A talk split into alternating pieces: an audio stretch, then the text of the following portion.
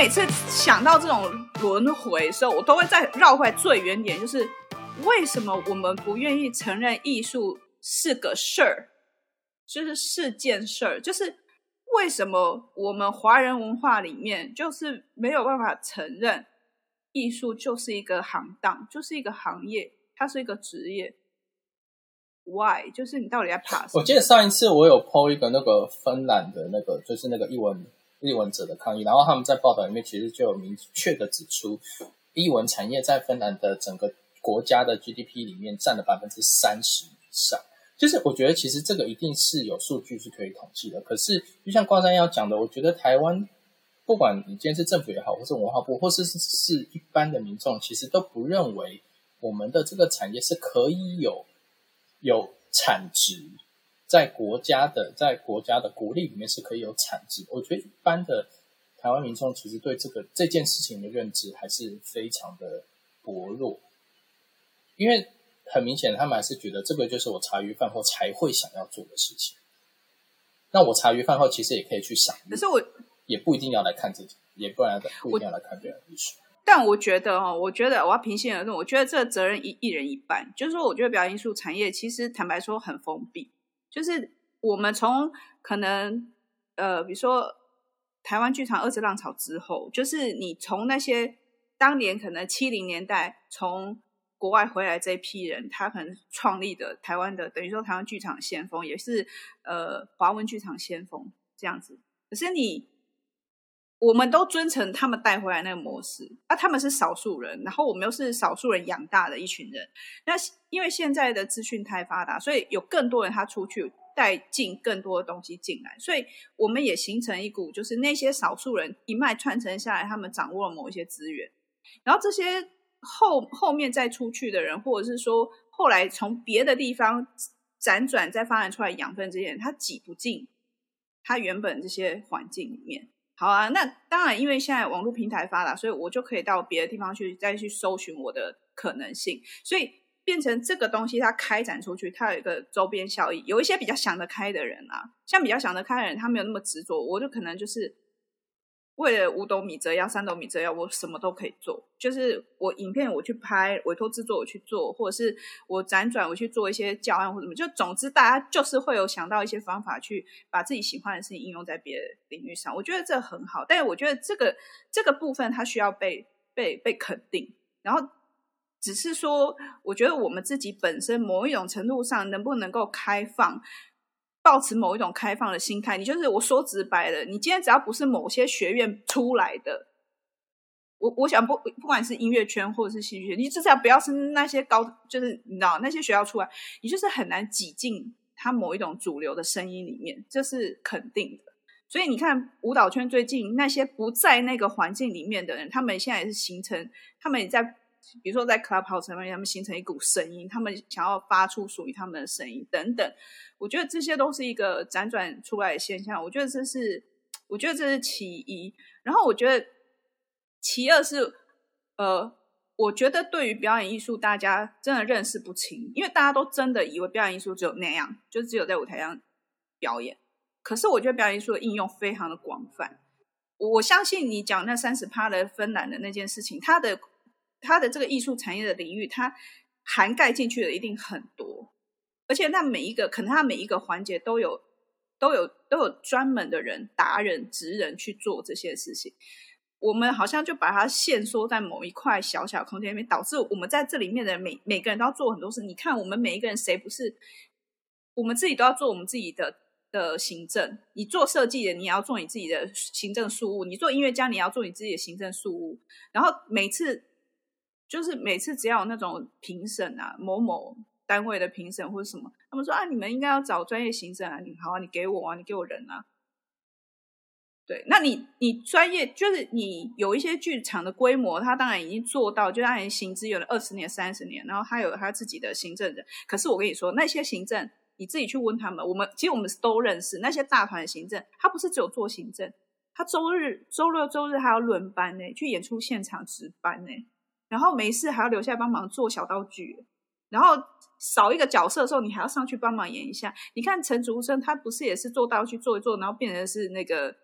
什么什么金马奖、金钟奖的得主嘛，他也是，也当然就是这个是一个好的好的开展出去。但我的意思是，每一个人都身兼数职哦。然后你现在说就是表演艺术，可是这也是不得不的。那如果，说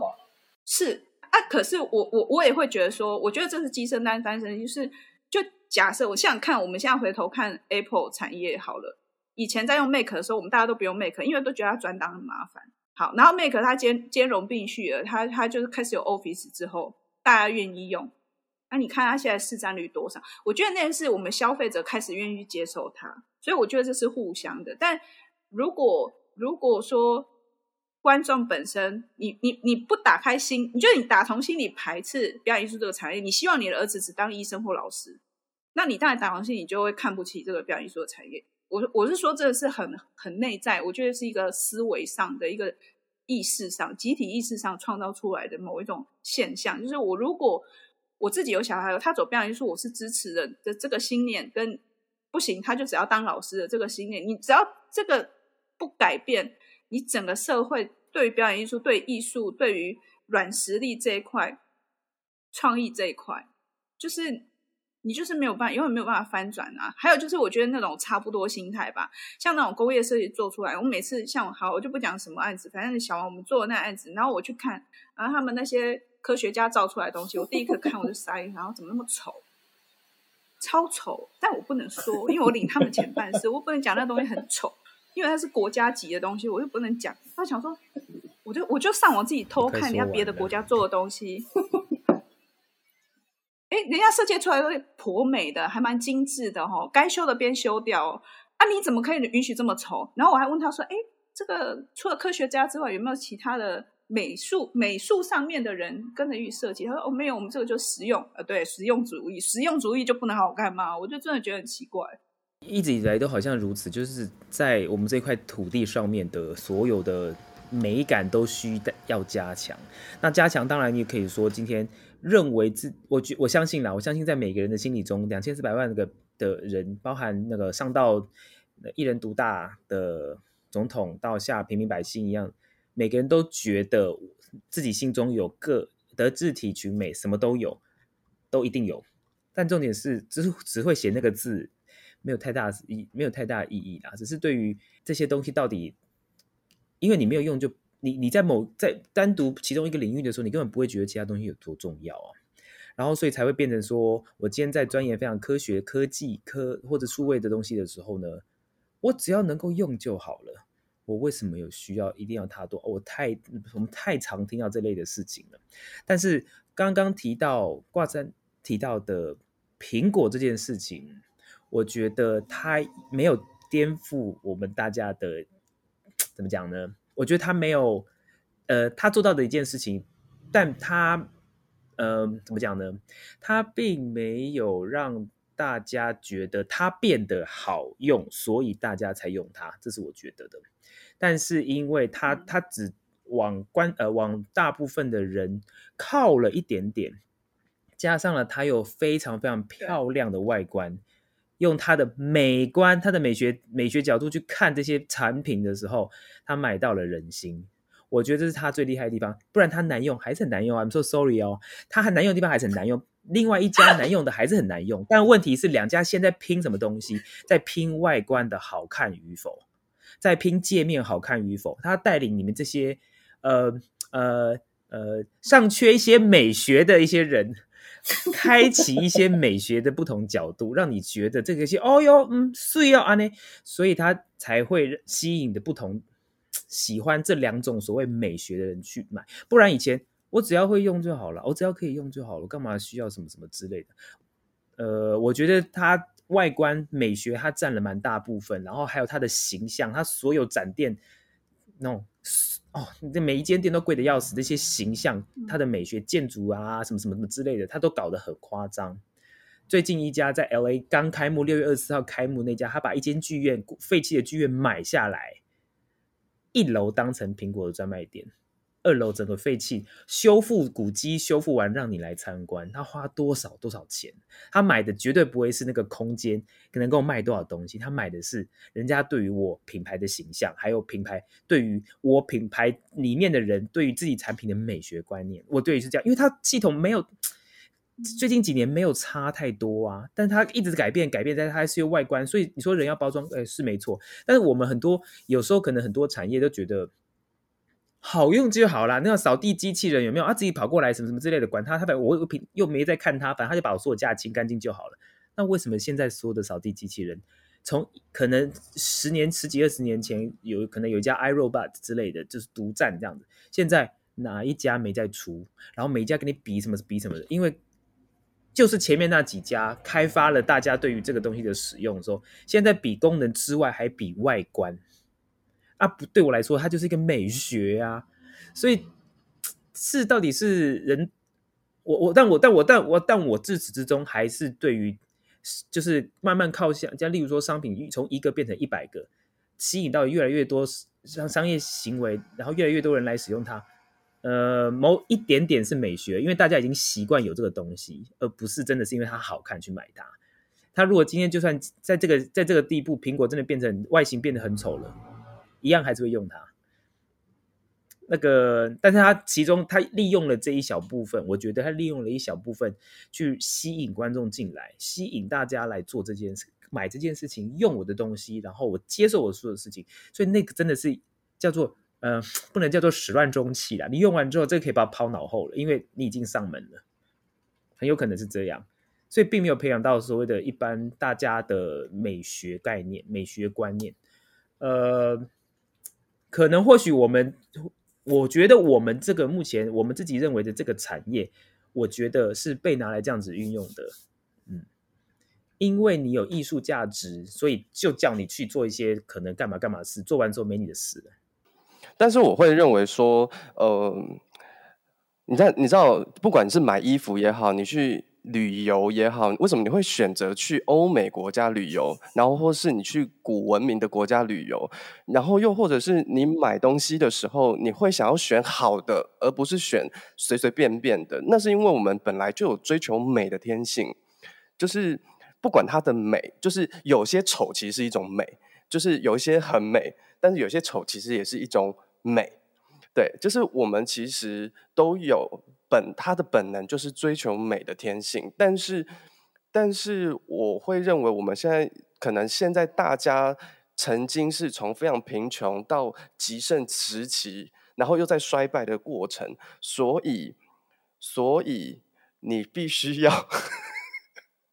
所以你必须要，你必须要抛，微微的抛掉你的贫穷心态。我们其实，我我觉得是因为大家在追求美的过程当中，但还是在这一种这样贫困的心情。所以我觉得肉桂犬这个论论点其实蛮蛮，我自己觉得有一点我没有办法太认同，就是说我我并不觉得追求美就跟穷或是富有关系。我觉得其实你不管有没有钱，你你都你都对，就是不是美就一定贵。所以我觉得其实不管你有钱或是没钱，你都可以追求美。我我我我的我的意思是说，我说我说那个贫穷心态指的是因为。早期的农业社会为了求生存，所以所以你要的东西只是求温饱跟你要生存。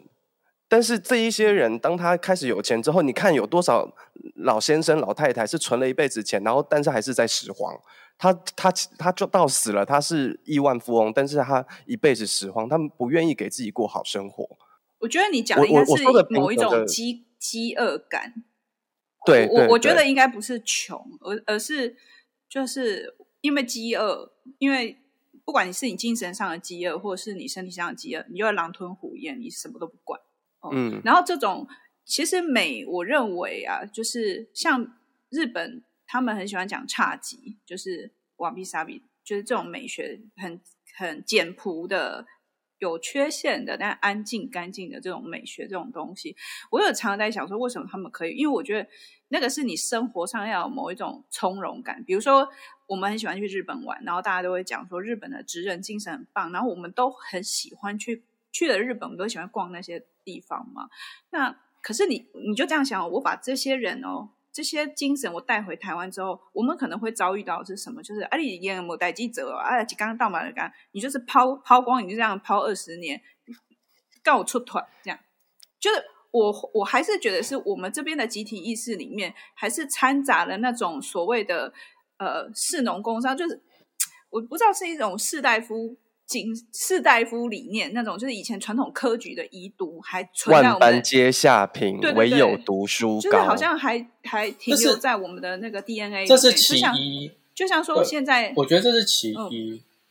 好，那其二给你、嗯、有另外一个是我 其二，其二就是另外，其二就是我之前和我之前跟我一个就是学历史还有学建筑的朋友在聊天的时候呢，我就有跟他在聊说，为什么台湾人。很没有办法保存古迹，那为什么呃，就是比如说欧美国家或者是比较历史的国家，他们是可以把古迹保存下来？那呃，我那个朋友他其实是一针见血的跟我说，他说因为台湾人怎么样都不喜欢，就是把旧房子留下来，因为他们觉得把旧房子拆掉盖新厝，盖盖新房子才是就是家大业大的一种哲学，还是对后代，才是对他们的什么什么，就是我觉得华人都是对岸对岸也是风光。就是对，就是等于是有点光宗耀祖，他们一定要盖新房子才是光宗耀祖，所以他们才不会想要去留那个什么几几百年的、几十年的那种房子。就是他他其实很一针见血的道出了台湾人对于文化或是对于艺术等等的这种这种想法，或是我我我不太说，就是如果你今天是一个屋主，我今今天屋主，然后你就是心里面你的心态上，你觉得说我如果有钱，我就是要把这两百年的房子。给拆掉，然后我要盖高楼大厦，才可以光宗耀祖。那如果这两两千四百万人里面只有三分之一人这样子想的话，那其实台湾对于我觉得在这个土地上，对于历史文化的这种这种呃，我们现在在耕耘的这种事情，其实其实就是它只会一直都是长这个样子。我觉得它并不会有有更好的有更好的的的希望或者前景。我觉得不是只有台湾，我真的觉得，我觉得对岸也是。就是你有看过把全身名牌穿在身上，然后看起来像廉价货的吗？就是你的气质，你没有那气质，然后穿金戴银，然后全身哦，全身 Gucci、Chanel 这整套 Chanel，可是你讲话就财大气粗，就我这不好意思，因为有搞不好也有对岸的观众，我不知道，但是我就觉得其实 有时候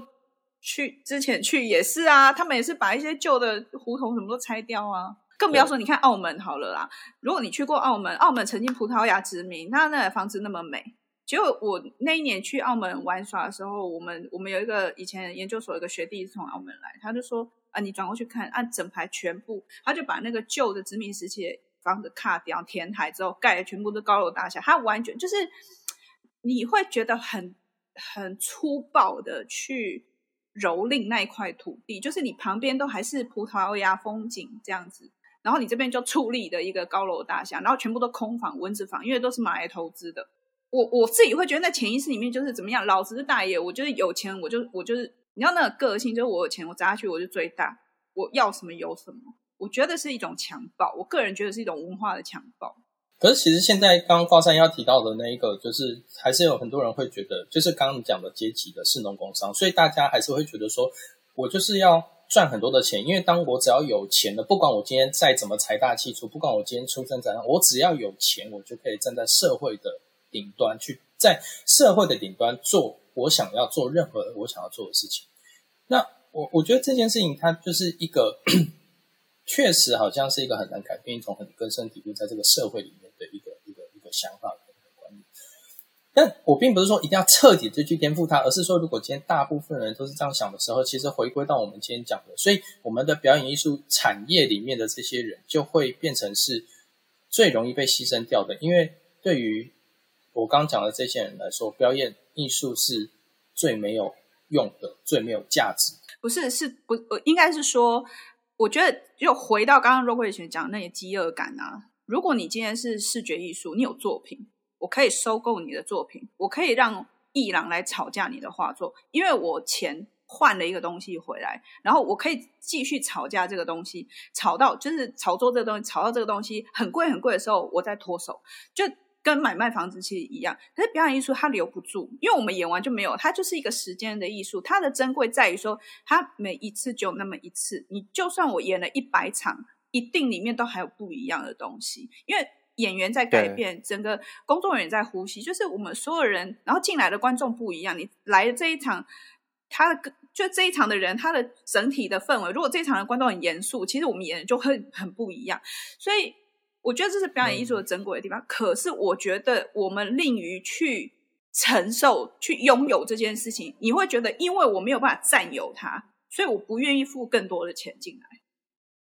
我进去看演唱会六千块一张票，八千块一张票，是我可以进去买周边商品，都花得下去。然后我可以去去里面拍照打卡，嗯、我可以去跟人家炫耀说我我我来了什么，管他什么防弹少年或什么，就是我就是去了，然后我买了他的周边商品，我去麦当劳排队，我就是有了，我就是有他的东西，就是一种占有。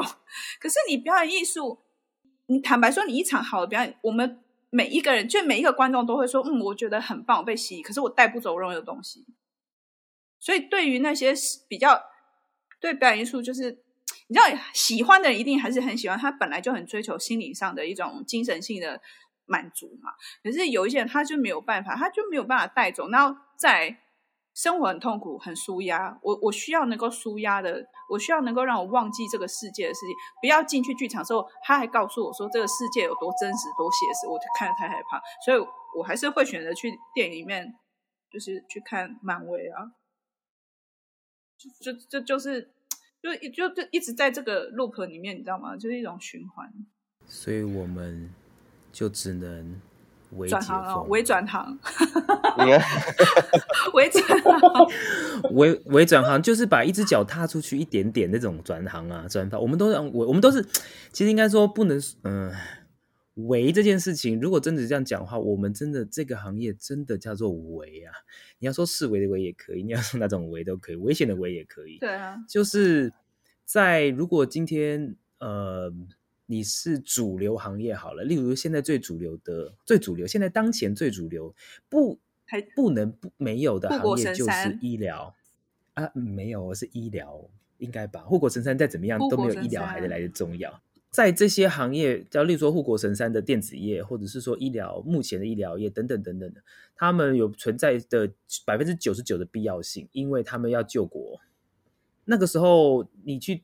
你你你就完全的，你就可以完全置身在这个行业里面啊！但我们在，我我一直感觉啊，但就是所以所以我自己本身的心态，其实当然说是这么说，但我从来也没有真的被真的真的做过这件事情。就是我好像一直是希望能够找到我的主业，让我的副业是维是留在表演艺术里面的。那从来也没有达成过这件事情，因为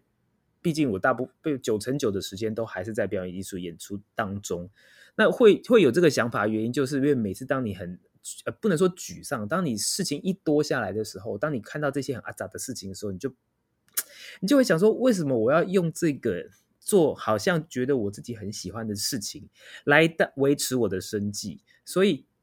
能够以现实层面上来讲的话，维持生计，然后再继续做自己喜欢的事情，好像有一个先后顺序，但我从来也没有这么这么做过，我还是我的九成九的主业都还是在这里。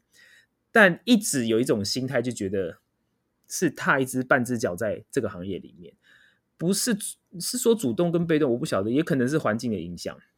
呃，这个行业没有被好，你对我被被认同、被需求、被怎么样、被怎么样、被怎么样，然后他就很视为吧，所以我觉得这个为是一种这种违法。我觉得这就会回到最刚开始，就是高山一号在讲，就是关于艺术它能不能够被承认是一个产业，跟它可不可以在每一个人的心中从三教九流拉伸到，就是他，我们就跟就是艺术从业人员、艺术家，就是跟一般的行号公司的人是一模一样的，我们是平等的，对。就是如果在这个平等的状态之下，其实我觉得你今天看到艺术家也好，或是看到，或是你走进一个展场或是表演场所，你看到一个作品，你观赏的感受会很不一样。因为一直以来，不管是呃华人社会的。对于艺术的需求，其实它就是茶馆，它就是一个茶余饭后闲嗑牙的休闲，或是它就愁神的你你你，因为他在愁神，所以你在旁边刚好看，他就是一个完全不被需要的状态。可是如果今天，当它成为你的生活当中的一部分的时候，也不是你，你一定，它一定还是成为你生活当中的娱乐。然后你的娱乐会多了一种选项，你不会只是从呃打羽毛球、运动、看电影，然后去夜店，你会多了一个艺文场馆，你戏剧也好，然后舞蹈、音乐、美术这样子的选项。我我我我有时候也会觉得很好笑啊，就是例如说，平常你有多你有多常去一次美术馆，但是奈良每次一来，北艺大被塞爆，而且我去到现场还进不去。对，然后最蠢的是还没有预约制，你一定要在现场排队，我就不懂。对，然后大家愿意在那边排，可是你你去买了一个名牌之后，然后呢，他并没有为你的生活带来一些。娱乐或呃，他有他可能对你那一段时间带来了一些欢快的感受，但是他没并没有真的进到你的浸润到你的生活当中。我觉得肉桂犬的这个论点其实也是是正确的方向，就是说，其实尤其像例如说，我们现在台湾人对于表演艺术是属于一种茶余饭后的东西，然后会觉得说，OK，我今天看酬神，所以有或是没有，但基本上对我们来说，就是这个戏好不好看，我会不会想要看，就是它能不能够取悦我。我觉得这是一个很大的一个 point。但实际上，如果我们真的要认为表演艺术它可以变成一个平等的产业的话，其实我必须承认，就是讲说表演艺术是得要经得起批评，然后考验。也就是说，像像欧洲，我们为什么会一直觉得他们？每一年，大型乐团也好，大型剧场也好，或是像现在很多的跨界的结结合，我们喜欢看国外的东西，是因为国外的东西他们会有质感，他们这个质感不一定就是做美轮美美轮美奂，而是说他们都在挑战这个社会的现象，这个世界的现象，而这些现象被呈现出来的时候，是被大众去检视，被会去看表演艺术的人检视说，你现在做的事情，我觉得如何？你的这个成果，我觉得如何？你的这个 presentation 的。价值在什么地方？有没有？而不是随便做，只是为了做一个戏出来，只是为了做一场音乐会出来，只是为了做一个什么？但我觉得台湾也许有很多的艺文团体，他们就是为了做这些事情。只是我就是一个艺文团体，我每一年都要弄一个音乐会，我每个月都要弄一个音乐会，所以大家才慢慢变成说，很多的中小型的音乐厅都变成是师生发表会。我必须讲，师生发表会它不是一个好的，除非除非这个老师非常的有心。我现在讲可能有点太直接，但是我觉得，就是一般来说，我去听过很多的师生发表会，其实都是为了让小朋友有一个站在舞台上的机会，然后家长拿着手机那边哇，好厉害哦，这是我的小孩，这样就没了。可是它不是一个好的艺文产业应该要发展的路线。它是归类在音乐教育，你可以把它说是音乐教育，可是它不是艺文产业应该要发展的路线。但我觉得，这是如果我们今天要讲表演艺术必须要被平等的变成一个产业的时候，其实同时，我身为表演艺术者，我觉得我们就是知道，我们以后做出来的所有的成品，就是要能够受到公平、公众的评论，就是。你今天怎么讲？然后我们今天要尝试的告诉你说，我们现在做的这些这些事情，这个剧里面我们想要说出这个社会的什么事情，而你们觉得我们有没有做到，或是你们觉得他有没有带给你们一点想一点想法、一点反思，或者是甚至我们也可以大大的说，我们今天就是要走娱乐，我有没有娱乐到你？OK，有，我们就成功了。就是而不是只是为了演而演。只是为了弄而弄，只是为了拿补助而拿补助，为了我们要可以活下去。我我觉得其实还是各方面是需要好好的省思。如果我们希望可以有什么改变，嗯，我觉得长棍面包它点出一个就是表演艺术本身的公共性，就是我们其实要对话的是群众，我们不是对，我们要对话的并不是那个补助单位，就是我们要对话应该是跟我们的群众去互动，所以。呃，的确，我们以前常常开玩笑说，就是在学校里面啊，就最脏最乱的那一栋一栋是戏剧系，然后最干净的一定就是音乐系馆，就是音乐系，就打蜡打到你很怕你走进去滑倒的那种。就是，嗯，某种程度，有时候我都在想说，哎，我有时候看音乐系的学生，因为我现在有时候在那边兼课嘛，我就觉得他们上课都要穿高跟鞋，然后期末呈现全部都要穿礼服。我觉得如果就是一般，我们就觉得一定要这么假白吗？就是难道你不能够穿一点 style？但我后来也可以理解，我觉得那是一种自然而然的帮你塑形在某一个状态里面。让你，哦，在音乐界，我们把它称为那个舞台礼仪。嗯，OK，就是它就是帮你塑形在在它的传承里面。我简单这样讲好了。那我觉得戏剧比较不一样，是因为戏剧它演人生百态，比如说。我最近很常跟朋友聊天啊，他们常常说啊，有一些节目或者有有一些集数，他就听不下去。这样，我说我可以理解。那有时候真的是因为工作需求，你必须你必须要去理解不同行业的人，不同的人他心里在想什么，他过怎么样的生活。即便你很讨厌他，但是我还是会需要去。呃，接接触，但那个接触也不想要逼着自己，所以你就要调试，你要能够让自己敞开心胸去面对。呃，你就所谓的三教九流，哎，你你不同的人，你都有办法跟他聊聊天对话，然后想象一下他的生活，或是关心他的状态。我觉得那个都是对我们来说是生活的养分。可能因为我们选择使用的东西就是情绪嘛，因为演戏基本上就是你把情感带出来，而且透过你的讲话，透过你的动作，透过你舞台上的设计，其实它蛮包罗万象。那它也许就不太能够，不是每一个人都是可以像 Robert Wilson 这样，你知道，他他他他的行李箱全部都 LV，然后他他的 studio 全部是一尘不染，就是可能不是每每一个人都有办法。弄一个像他那样的生活，但你还是某种程度上，你可以有自己的呃坚持。然后那我觉得另一个坚持是你必须要能够也要去影响到你身边的人，不管这是你精神上的坚持也可以。就是我如果是基于，因为我觉得大部分剧场人的优点。我觉得我们的人道精神，还有我们对于就是对人的这件事情，我们都是很关注的。那可能意见不一样，但我们应该要把我们对人的关注的这个东西去渲染开来。我觉得这反而是我们，我觉得我们应该做。只是渲染开来，也许我我觉得我们也还要再需要更有创意一些。除了除了传统的剧场形式之外，到底还有没有别的事情可以让我们把对人的这个关怀精神？透过艺术，然后透过不同的形式，然后透过不同媒介去去打开来。